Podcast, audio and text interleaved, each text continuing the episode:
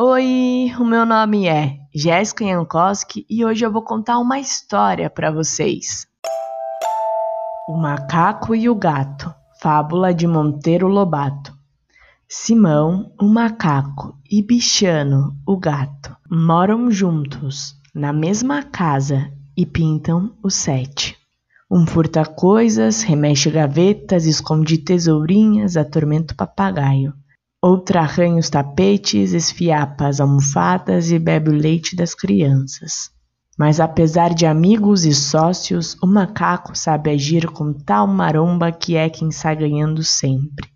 Foi assim no caso das castanhas. A cozinheira pusera a assar nas brasas umas castanhas e fora à horta colher temperos.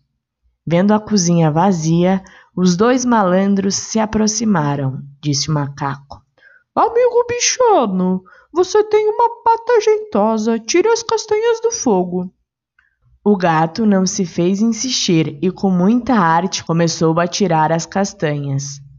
Pronto, uma. Agora aquela lá. Isso. Agora aquela gorducha. Isso. Agora a da esquerda que estalou. O gato as tirava, mas quem as comia gulosamente, piscando o olho, era o macaco.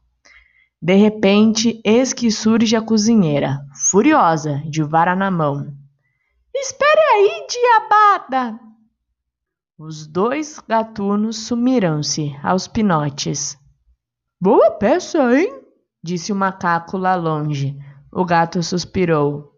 Para você que comeu as castanhas, para mim foi péssima, pois arrisquei o pelo e fiquei em jejum sem saber qual o gosto de uma castanha assada. O bom bocado não é para quem o faz, é para quem o come. Gostou dessa história? Então lembre-se de curtir ou de seguir esta playlist no player que você estiver escutando.